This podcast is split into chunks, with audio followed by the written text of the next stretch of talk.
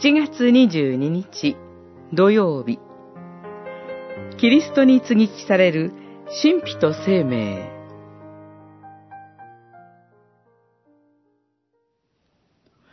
私たちの古い自分がキリストと共に十字架につけられたのは罪に支配された体が滅ぼされもはや罪の奴隷にならないためであると知っています。死んだ者は罪から解放されています。ローマの信徒への手紙、六章、六節、七節。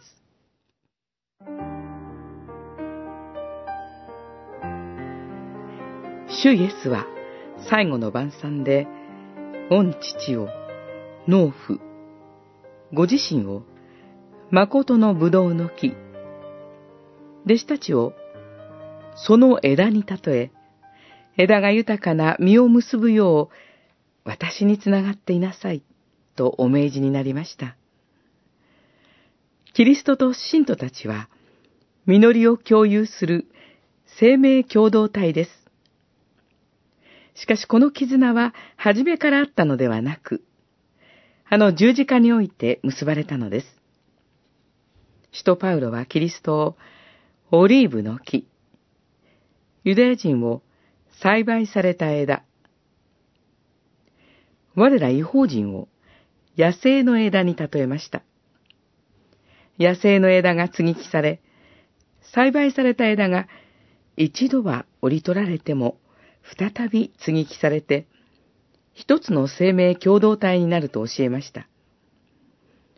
命の絆は、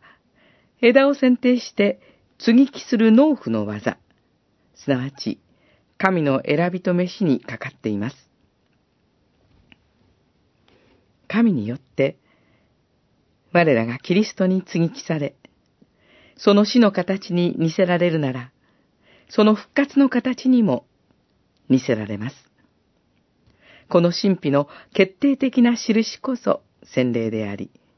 その生命の持続的な保障こそ生産です。